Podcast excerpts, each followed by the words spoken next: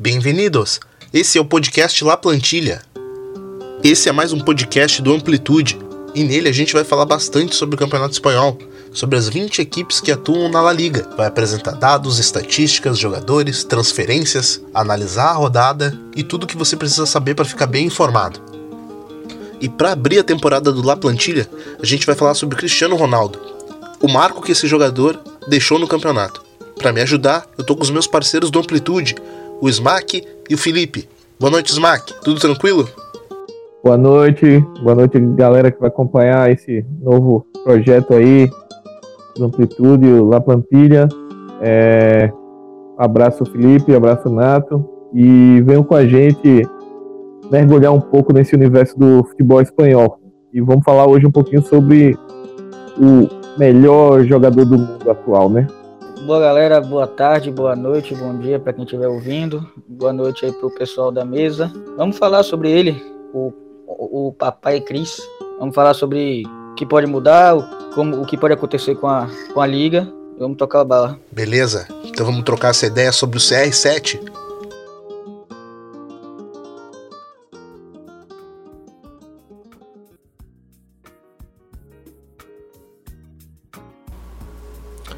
Beleza, rapaziada. Vamos falar um pouquinho dos números de Cristiano Ronaldo com a camisa do Real Madrid. A gente está falando de nove anos do Cristiano Ronaldo com a camisa do, dos merengues, em que foram duas, dois campeonatos espanhóis, duas Copas do Rei, duas Supercopas da Espanha, quatro Champions League, sendo delas três em sequência, três Mundiais de Clubes, Rapaziada, um currículo bem vasto para esse jogador. Um jogador que, sem dúvida nenhuma, vai marcar a história com a camisa do Real Madrid. Não só pelos seus títulos, mas também em número de gols. Afinal de contas, foram 450 gols em 438 jogos.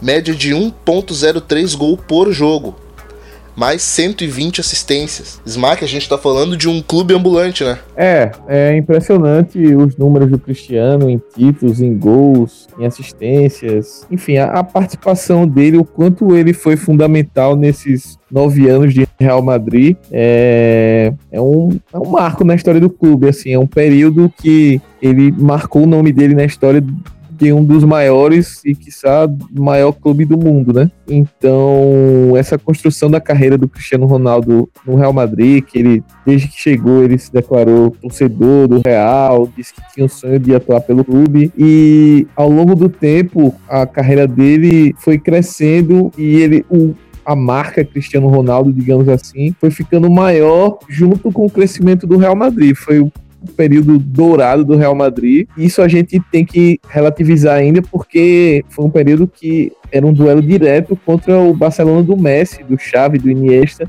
Ele é um cara que entregou tanto individualmente quanto em títulos, em glórias para o clube, que é um clube que muitas vezes a gente não tem a dimensão da pressão que é jogar no Real Madrid, que é um dos maiores clubes do mundo. É um clube que cobra excelência temporada após temporada, nunca está satisfeito com o número de títulos conquistados na temporada passada, sempre quer conquistar mais e mais e mais. Então eu acredito que essa passagem do Cristiano Ronaldo pelo Real Madrid é histórica.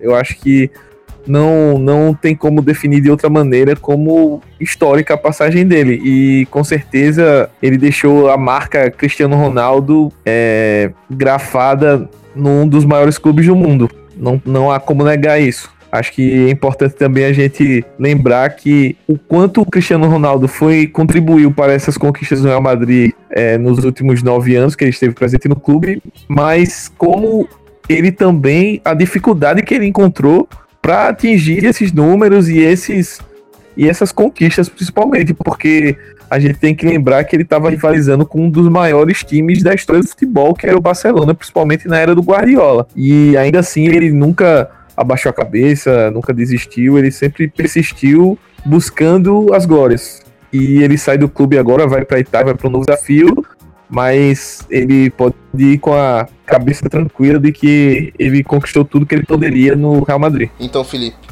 como é que a gente pode sintetizar essa passagem do Cristiano Ronaldo pelo Real Madrid? O cara herdou a camisa 7 do Raul Gonzalez, nada mais nada menos do cara que vinha até então sendo o maior artilheiro do clube na era Champions League. E ele chegou e não sentiu a pressão disso, né? Ele sabia que deveria chegar como um ídolo e se impôs, né? Só pode definir como brutal. Brutal. O que, ele, o que ele fez nesses últimos anos, o que Messi fez nos últimos anos, é o que não faz o menor sentido se você considerar o contexto atual do futebol. Ele tem mais de 125 gols a mais do que Raul, com quase a metade dos jogos, uma média de mais de um gol por jogo, num período de nove anos, ou seja, em nove anos ele não teve uma temporada mais ou menos, ele não teve uma baixa, uma coisa, nada. Foi só máquina de fazer gol atrás de gol, atrás de gol, atrás de gol, atrás de gol. E não, não é também como se ele tivesse chegado e tivesse vencido do momento que ele chegou. Ele chega em 2009 no talvez o auge ali do, do Barcelona de Guardiola, ou chegando perto disso, e ele sofreu um pouco na mão do de Messi, sofreu um pouco na mão do, do, do Barcelona, só que ele, como, na, como o falou, ele não, não esmoreceu, não baixou a cabeça, ele, ele criou essa mentalidade vencedora ao redor dele, não só ele, mas o time hoje, Real Madrid, é, para mim, a grande referência em termos de força mental, em termos de competitividade, em termos de ser vencedor. O Real, ele mostrou que ele sabe vencer, que ele vai vencer a qualquer custo. Independente se joga mal, se joga bem, se não, não for no seu dia, se o seu adversário é melhor. Ele vai vencer, assim como o Cristiano Ronaldo vai arranjar um jeito de fazer um gol.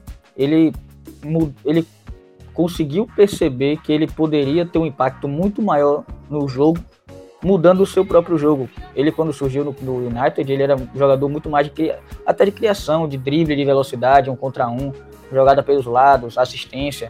E ele, ao longo dos anos, principalmente no Real Madrid, ele foi se convertendo numa máquina assassina de fazer gol e fazer gol e fazer gol. Tanto que ele até perdeu um pouco esse lado dele de influenciar o jogo fora o gol, mas isso não fez ele ser, digamos que, menor. Pelo contrário, ele ele percebeu que ele precisava fazer isso para rivalizar com o Messi em termos até de bola de ouro. E é algo que para ele parece ser algo muito importante, assim como os títulos. Então, Cristiano é um dos grandes exemplos para ser seguido não só no futebol, não só no esporte, mas na vida em geral mesmo. Ele é brutal. Quando a gente começa a falar de Cristiano Ronaldo, a gente a gente consegue traçar um paralelo entre o jogador e o ídolo. E o ídolo sempre traz consigo a idolatria. E, e essa idolatria é, chegou a Madrid, mas chegou num clube que já tinha seus ídolos. E quando eu falo nisso, eu tô lembrando de um Real Madrid que já tinha ídolos como Puskas, ídolos como o Di Stefano, e chega um Cristiano Ronaldo que entrou nessa galeria definitivamente, né, Smack? É um cara que talvez ele tenha sido o maior jogador do maior clube de todos os tempos, né? Exatamente é, como você falou, o Real Madrid é um clube que é acostumado a ter ídolos. É um clube com mania de grandeza e a sua história cobra isso, né? Seu torcedor cobra isso. Seu torcedor não cobra só títulos, cobra títulos jogando um bom futebol, propondo o jogo. É, e o torcedor do Real Madrid é mal acostumado nesse sentido. O torcedor é acostumado a ver os grandes craques, os grandes caras da história do futebol, desde lá atrás, o Di Stefano, é, passando por outras gerações, é, jogadores até espanhóis como o Butraguenho, o Raul, é, jogadores como Zidane, poxa, Zidane, Ronaldo, Figo, é, caras que assim marcam, marcam a história do clube e ídolos do, da torcida. E ele chegou num momento difícil, como o Felipe mencionou, momento de muito crescimento do Barcelona, onde o, o Barcelona já estava saindo da era Ronaldinho Gaúcho e estava mergulhado já na era Messi. Ele, inclusive, vem depois de perder uma final de Champions para o Barcelona, pelo Manchester United. E assume essa responsabilidade que, em tese, seria dividida com o Kaká. A gente, muita gente esquece que ele chegou basicamente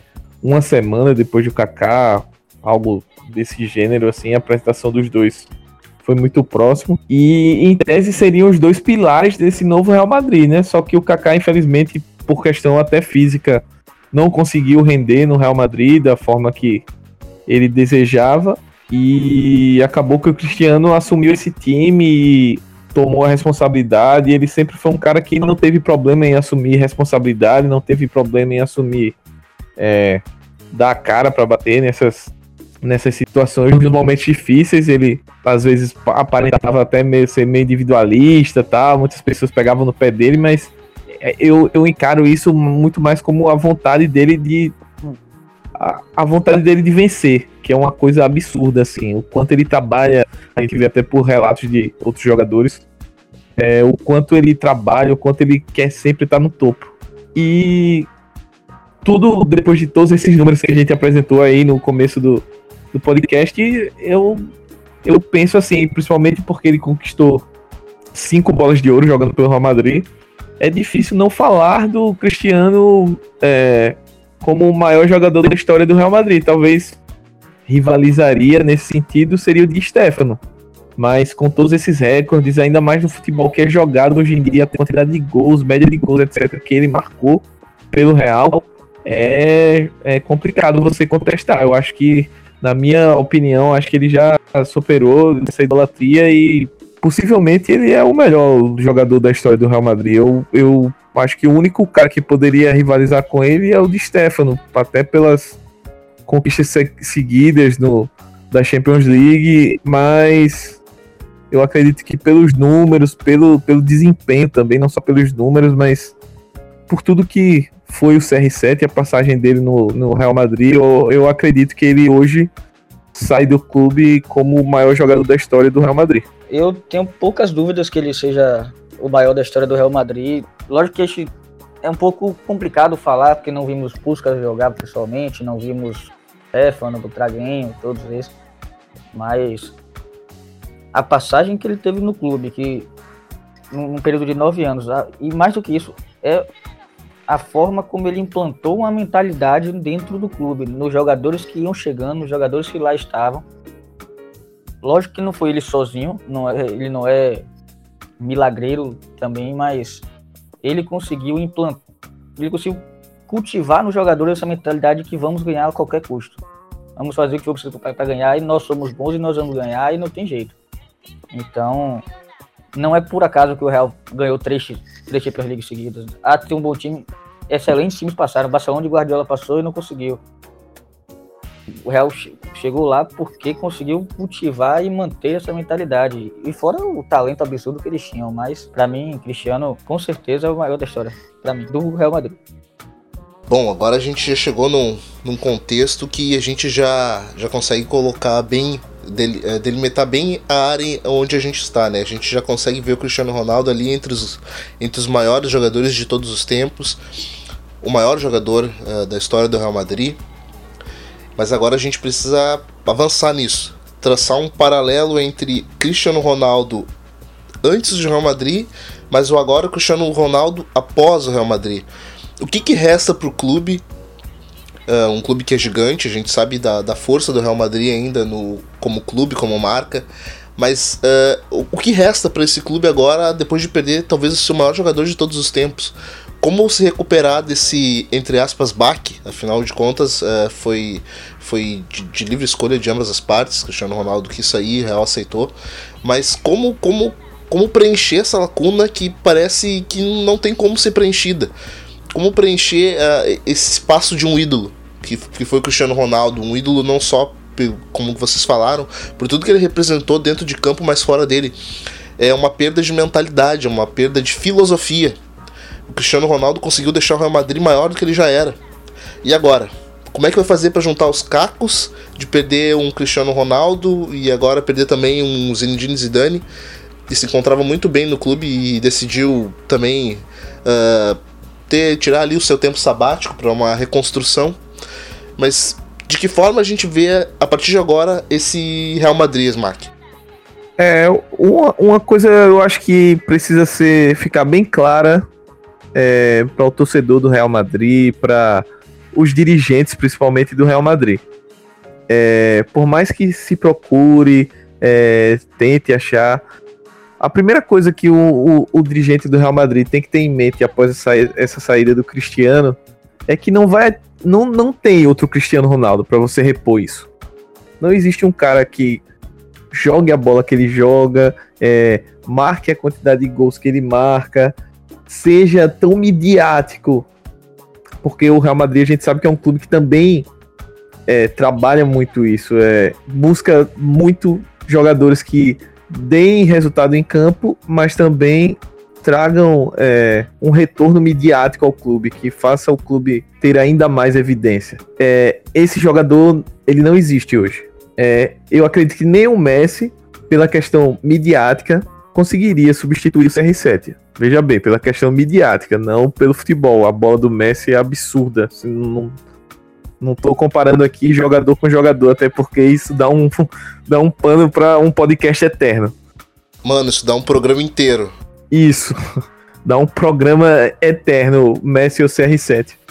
Mas assim, é, a saída do Cristiano, e já pegando na esteira do que você comentou, a saída do Zidane, para mim, ela sinaliza um período de transição no Real. Período de fim de ciclo, um ciclo que foi extremamente vencedor com esse elenco, porque a base desse elenco aí ganhou o quê? Quatro Champions, ganhou. É, ganhou tudo, né? Ganhou Copa do Rei, ganhou o Campeonato Espanhol, ganhou o Mundial, ganhou Supercopa da Espanha, Supercopa da Europa, e todos os títulos possíveis do Real Madrid que o Real Madrid disputou, esse elenco, a base desse elenco venceu. E do, da temporada passada, talvez até da temporada 16-17 para cá, a política de contratações de Real Madrid, é, a gente percebe que mudou o foco. Não é mais naquele vamos trazer uma bomba no mercado, vamos tirar o craque. Quem é o cara que tá arrebentando aí em outra liga, o cara que tá é, acabando com um campeonato e vão trazer. Não, não é mais isso. O Real tá usando muito política de é, revela jogador, empresta e ou vende com cláusula de recompra. É, jogadores jovens que surgem dentro da Espanha, a rede de observação do clube já tenta pensar. É, os jogadores que têm uma temporada de destaque em clubes menores, o Real já vai atrás. Então, assim, é, o enfoque do Real Madrid está sendo muito mais nesses jogadores jovens. É claro que a saída de um Cristiano Ronaldo é, pesa. Não, não tem como você tirar um cara que faz mais de um gol por jogo de média. É, é como se o seu time começasse jogando e vencendo por 1x0. Entrasse todo o jogo vencendo por 1x0, porque você sabe que o cara tem a média de um gol. Isso é muito relevante, é uma coisa muito grande, assim, pra gente é, relativizar. Mas eu acho que o Real Madrid tem que ter calma agora. É, tem que analisar bem o mercado, ver, analisar os nomes que tem disponíveis, que possam aliar isso e que principalmente que encaixem no esquema do Lopetegui. Porque se, se você tirou, se você fez aquela confusão inteira de tirar o cara da seleção, é, assinar com o cara, apresentar o cara antes da hora, enfim, toda aquela confusão mesmo. É, então você tem que tentar adequar isso ao esquema do treinador. E ele é um cara que também sabe trabalhar muito bem com peças jovens. Talvez o caminho do Madrid seja aos poucos é, ir substituindo outros jogadores é, com peças mais jovens. Acho que o Sérgio Ramos e o Marcelo talvez sejam dois pilares ali.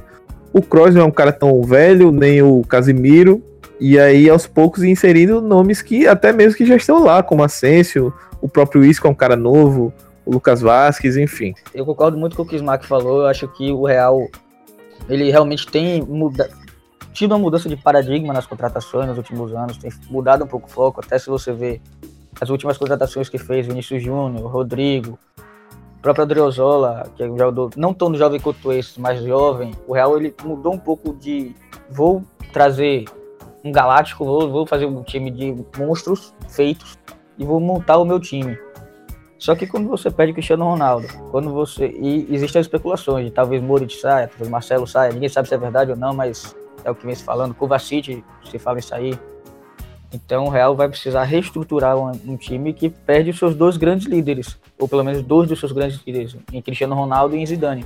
Então eu tenho pouquíssimas dúvidas que o Real vai abrir uma cratera no mercado com alguém. Dizem que vai atrás de Neymar, dizem que vai atrás de Mbappé. Meu palpite pessoal é que vai acabar indo atrás de Hazard, talvez seja o mais fácil de pensar desses, já que o PSG tem dinheiro para fazer o que quiser, não tem cláusula de, de rescisão, não tem nada.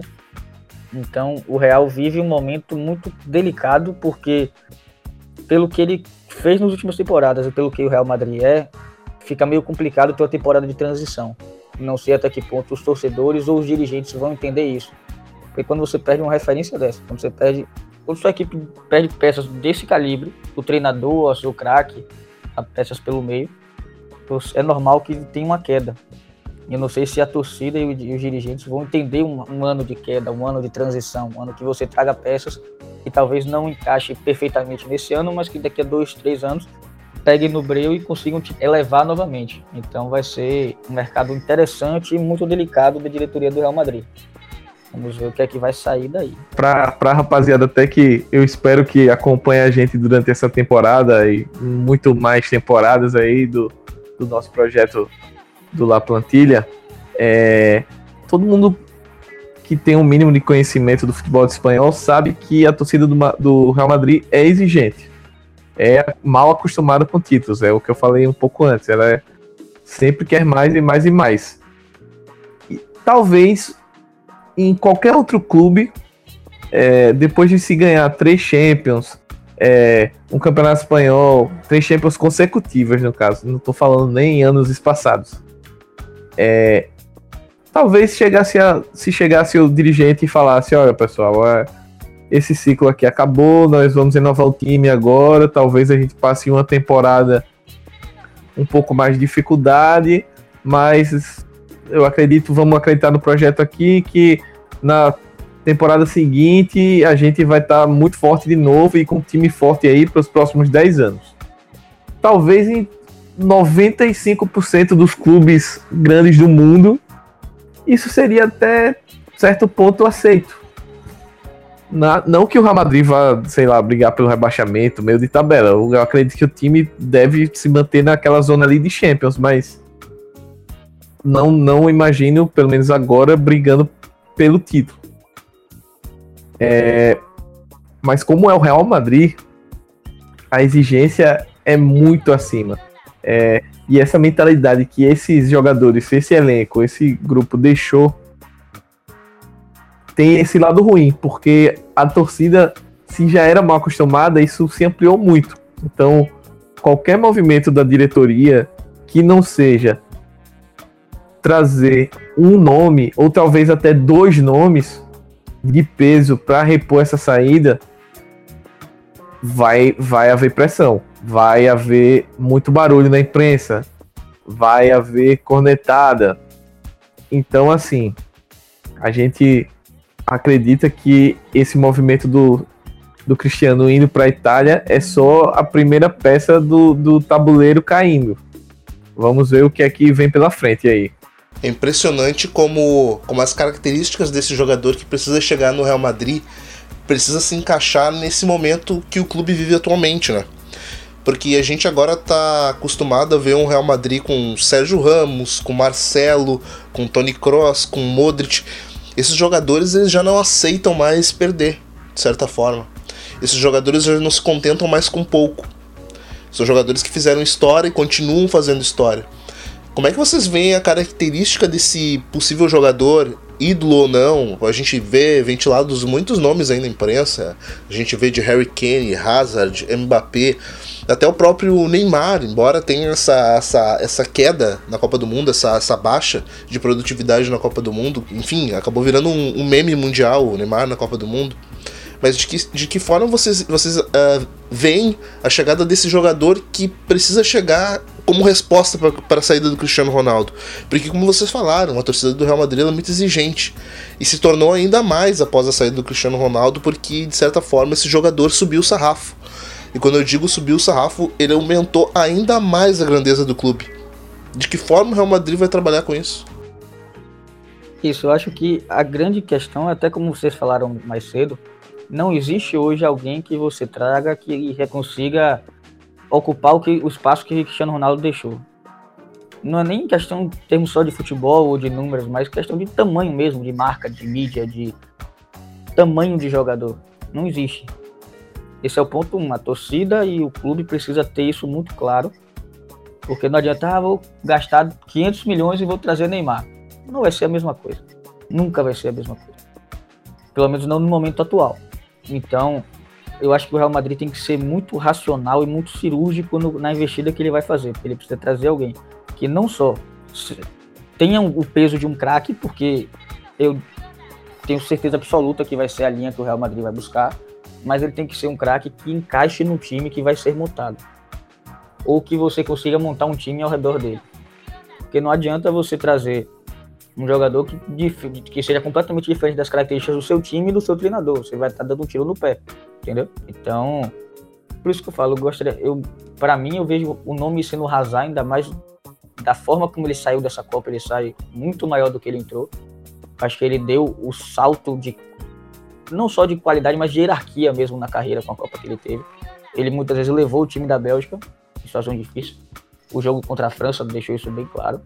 Baita Copa do Mundo dele, né? Não, absurda. Então, eu acho que ele é um grande candidato, até pela dificuldade de tirar Neymar ou Mbappé do, do PSG, que vai ser extremamente complicado. Então, eu acho que o Real vai ter de, sérias dificuldades em decidir esse caminho. Mas estou muito ansioso para ver o que, é que ele vai acabar decidindo. É, eu acredito que passado, passado a final da Copa do Mundo, as atenções de todo o noticiário esportivo vão estar tá voltadas para isso, né? É, para quem o Real vai atrás, quem o Real quer contratar, quem o Real está buscando no mercado. Até mesmo durante a Copa, agora com esse anúncio do Cristiano, já já estão rolando enquetes, especulações. É, é, Florentino aguarda sinal verde do pai do Neymar, é, que é o Mbappé, é, que é o Hazard, enfim.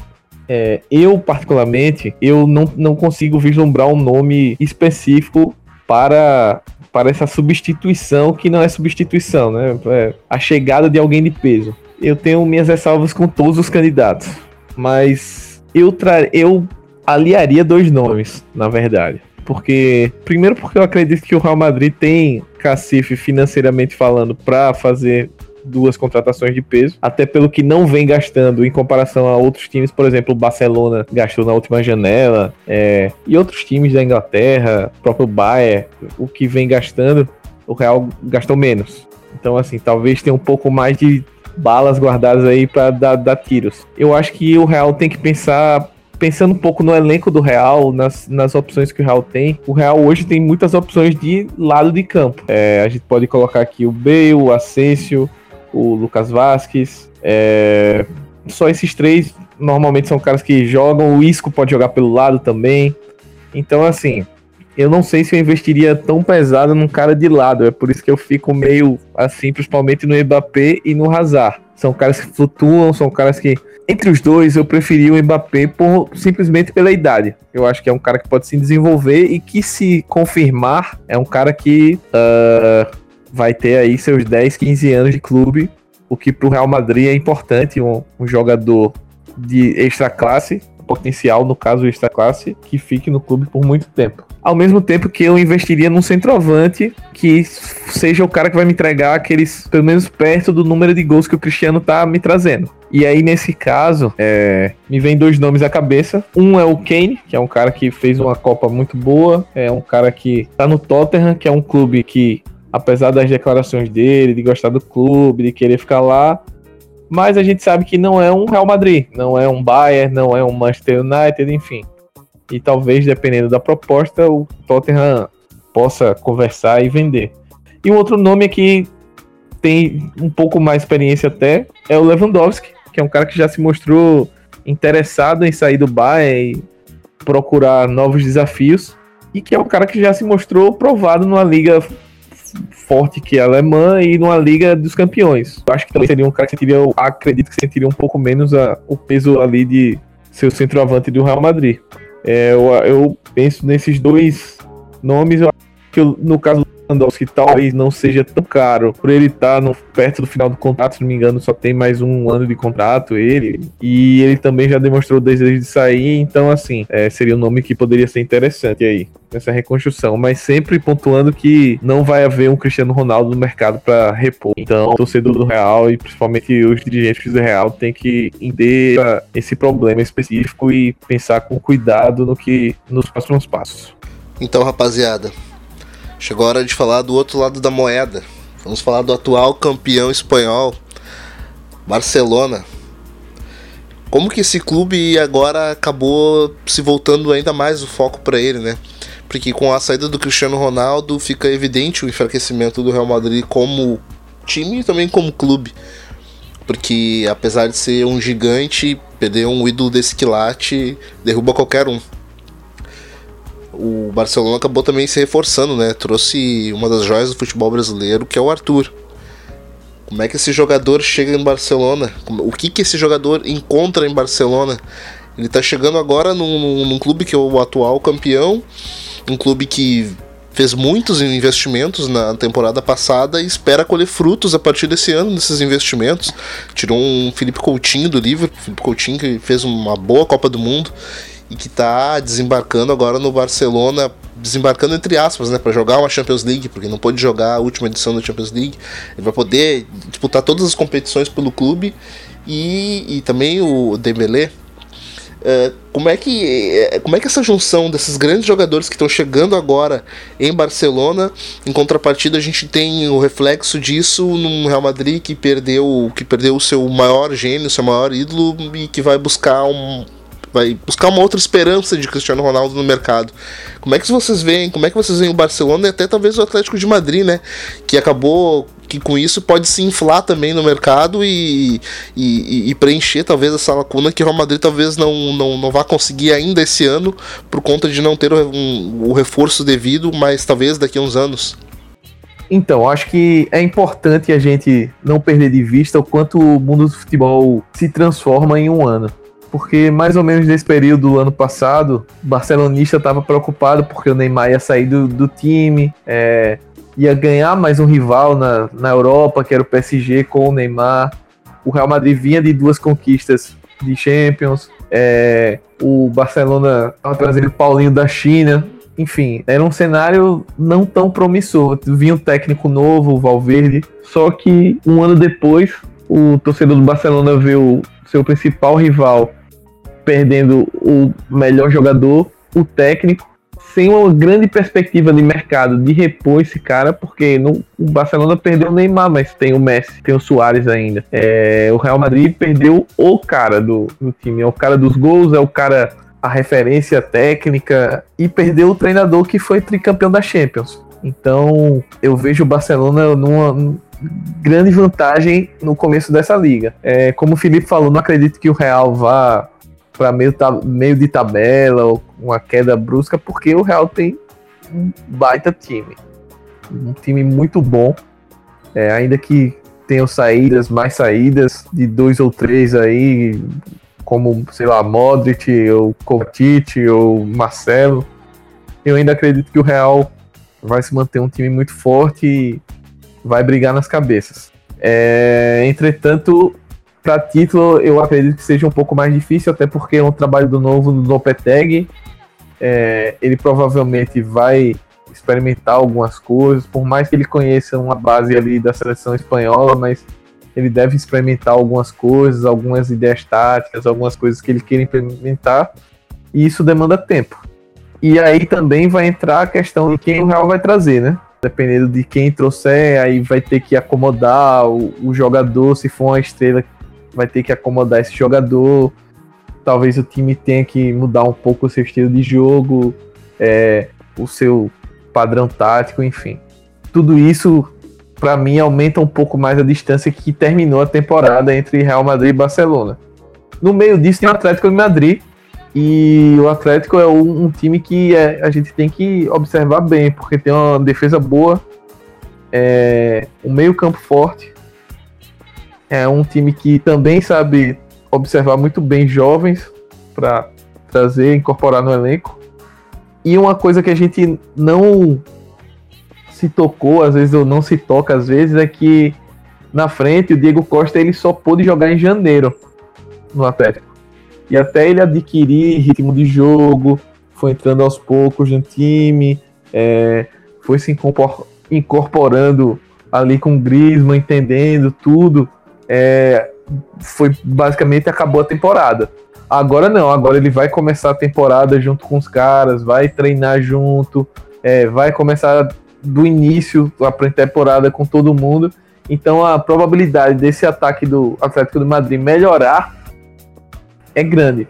Então, assim, é um, é um time que a gente tem que ficar de olho, é um, um time que termina a temporada com título também da Liga Europa. E é um time que pode ameaçar bastante aí no. Como já vem ameaçando nos últimos anos, mas eu acho que é um time que pode ter um, ter um teto ainda um pouco acima do que na temporada passada. Assim, eu acho que primeiro eu acho que ninguém imagina ou acredita que o Real vai, vai terminar em meio de tabela, ou vai terminar em quinto, ou em sexto, ou coisa assim. O Real vai se manter nas cabeças. De, de uma forma ou de outra ele vai estar lá. Eu não eu hoje, na forma que está, na forma que se desenha um possível prognóstico, eu não acredito o Real chegando ao, ao campeonato, a, a ser campeão da La Liga. Porque, querendo ou não, campeonatos nacionais são a ver com regularidade. Você tem que ganhar semana sim, semana também.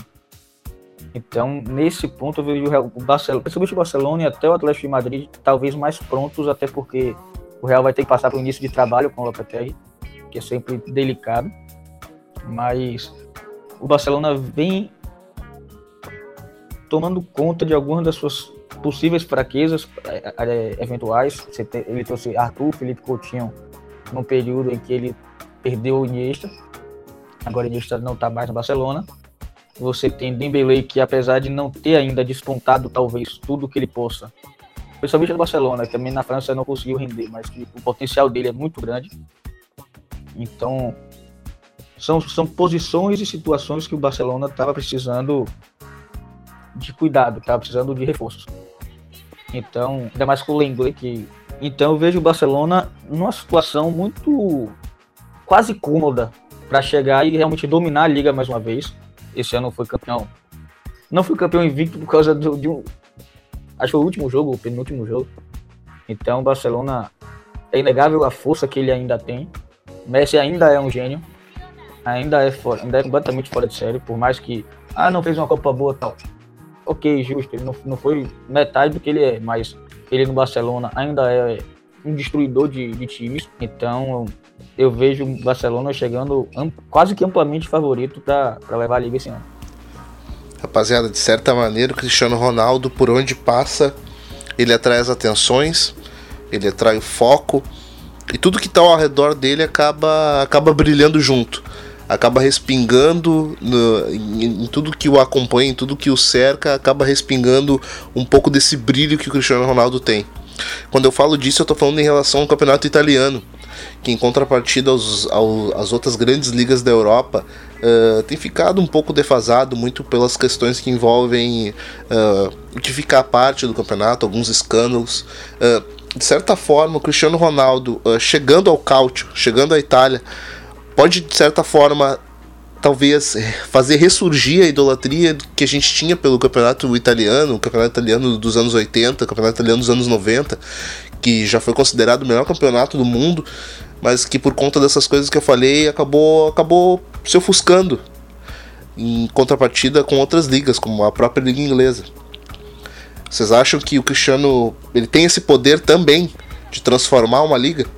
É, eu concordo com o Felipe.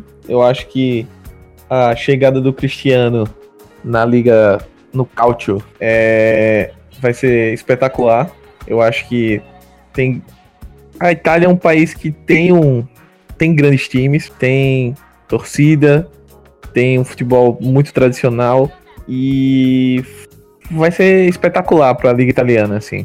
Eu sei que aqui a gente vai falar mais de futebol espanhol, mas todo mundo tem um tem um tem uma como é, tem um carinho especial pelo, pelo futebol da Itália. E quanto pensando um pouco além disso, né? A gente vê que um grande nome é, impacta em tudo, né? No mercado, basta ver as ações da Juventus subindo, com, mesmo antes da contratação do Cristiano, só com a especulação de que ele estava indo para lá, é, o número absurdo de camisas que a, que a Juventus encomendou para poder abasteceu a fome do torcedor por camisa 7 do Cristiano Ronaldo. Essas coisas são legais, assim. E além do, dessa parte, é, tem a parte técnica, né? Porque além da Juventus, como o Felipe falou, a gente tem o Napoli, tem a Inter que fez o mercado, tá fazendo um mercado muito interessante. É, o Napoli trouxe o Ancelotti, enfim, é um time que no ano passado fez, se não me engano, 91, foi 93 pontos e não foi campeão, um absurdo assim. E aí tem a Roma, tem a Lazio, é, o Milan tá um pouco para baixo por essa questão, essa confusão administrativa, mas aí é, recentemente foi confirmada a venda para um grupo americano, então pode ser que num curto prazo, com um certo investimento nos próximos 3, 4 anos aí o Milan consiga pelo menos ser competitivo com os outros times grandes. E é isso, eu acho que é mais um campeonato com, com estrela que, que vai atrair os olhos do mundo. Um campeonato que já no ano passado teve um nível técnico muito bom e esse ano a tendência é aumentar. Ainda completando, Juventus acabou deixando. Acabou deixando, não, acabou perdendo um das suas, uma das suas referências, uma das suas bandeiras. Gianluigi Buffon acabou deixando o clube após muitas, muitas temporadas com a camisa da Juventus. Mas em contrapartida, vê chegando pela porta da frente Cristiano Ronaldo, considerado por muitos o pai da Champions League. E é nisso que entra a minha próxima pergunta: quais são as chances do, da Juventus finalmente conseguir levantar mais uma taça de Champions League. A Juventus já vem batendo na trave há, alguma, há alguns anos, algumas tentativas, chegou à final recentemente contra o Real Madrid, mas também havia chegado contra, contra o Barcelona do, do Neymar, do Messi e do Luiz Soares. A Juventus ela já está batendo na trave, né? Já está na hora desse clube de novo ganhar uma Champions League, né?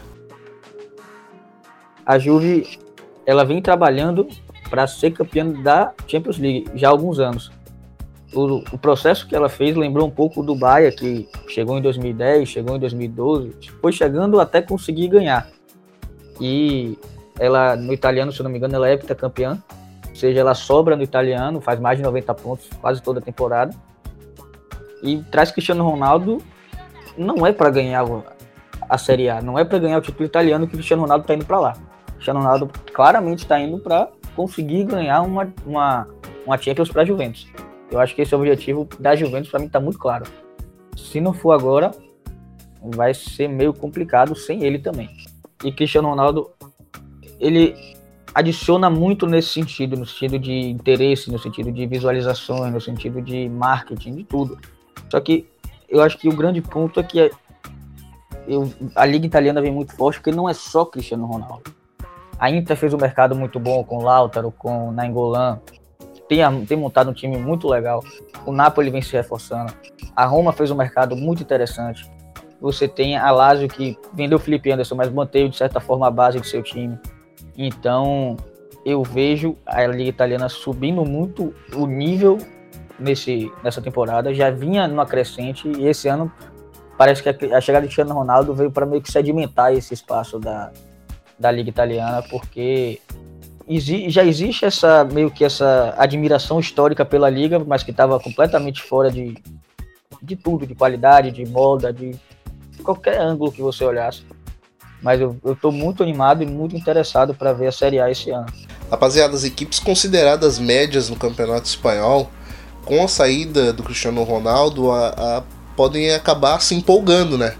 Podem acabar alavancando ainda mais. A gente tem aí trabalhos é, bons como o do Sevilha, trabalhos excelentes como o do, do Valência, do Kik Setien. E, e, e, essas, e essas equipes elas, elas podem se inflar.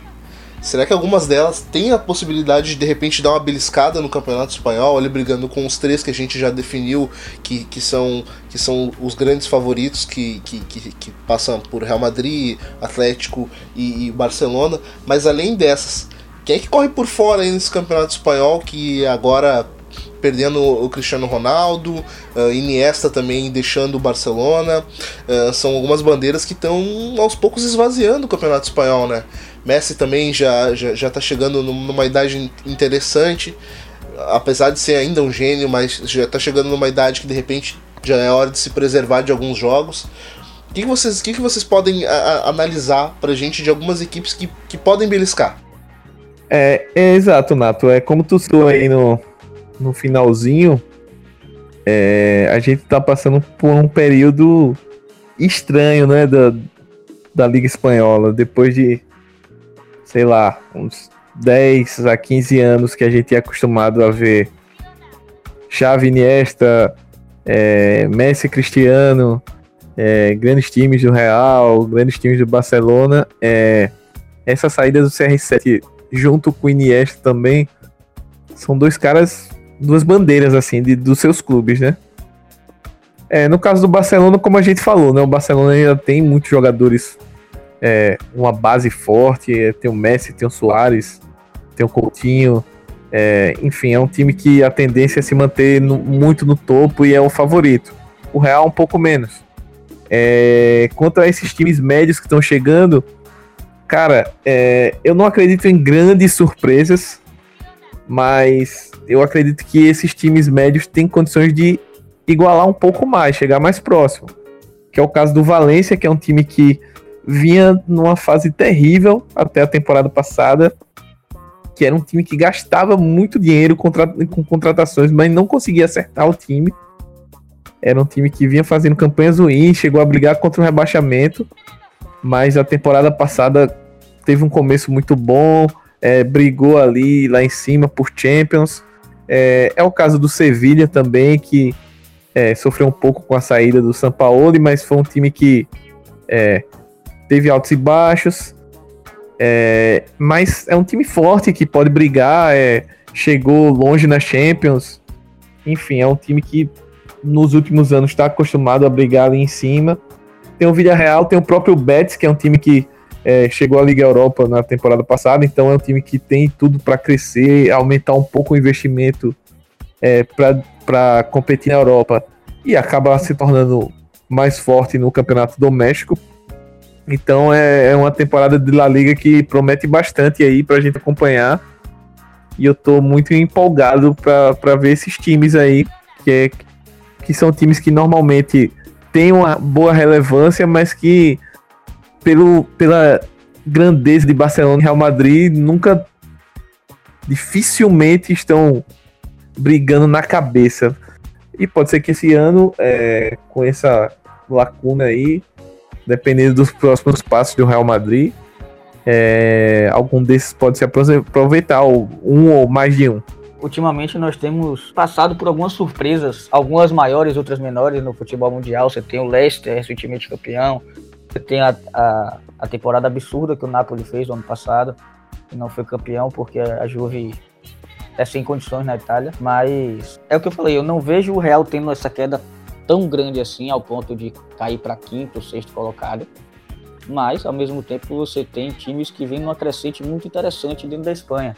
O Sevilha fez foi tricampeão recentemente da Liga Europa, fez chegou às quartas na na Champions ano passado, você tem um time muito organizado, que sabe como quer jogar. Então, desses digamos, eu chamaria do maior dos menores. Se você excluir Atlético Madrid, Barcelona, Real Madrid, você, eu vejo o Sevilha com mais condições de se intrometer nesse, nessa trincazinha. Você, agora por fora você tem o Valência, você tem o próprio Betis que, o Max citou, que fez uma temporada muito boa e, fe, e, tem, e tem feito um mercado bom até agora, trouxe Fabian Ruiz. Então você. Não é impossível, mas eu não consigo ver realisticamente algum time brigando pelo título. Agora, entre eles eu vejo o Sevilha com mais condições de, de beliscar ali um terceiro lugar, até um segundo. Mas vai ser uma temporada muito interessante, com certeza. Então, rapaziada, esse foi o podcast La Plantilha. Eu gostaria de agradecer meu parceiro Smack pela contribuição. Smack, quem quiser saber mais um pouco sobre o seu trabalho, o que você fala sobre futebol, como é que ele faz, cara? Boa noite.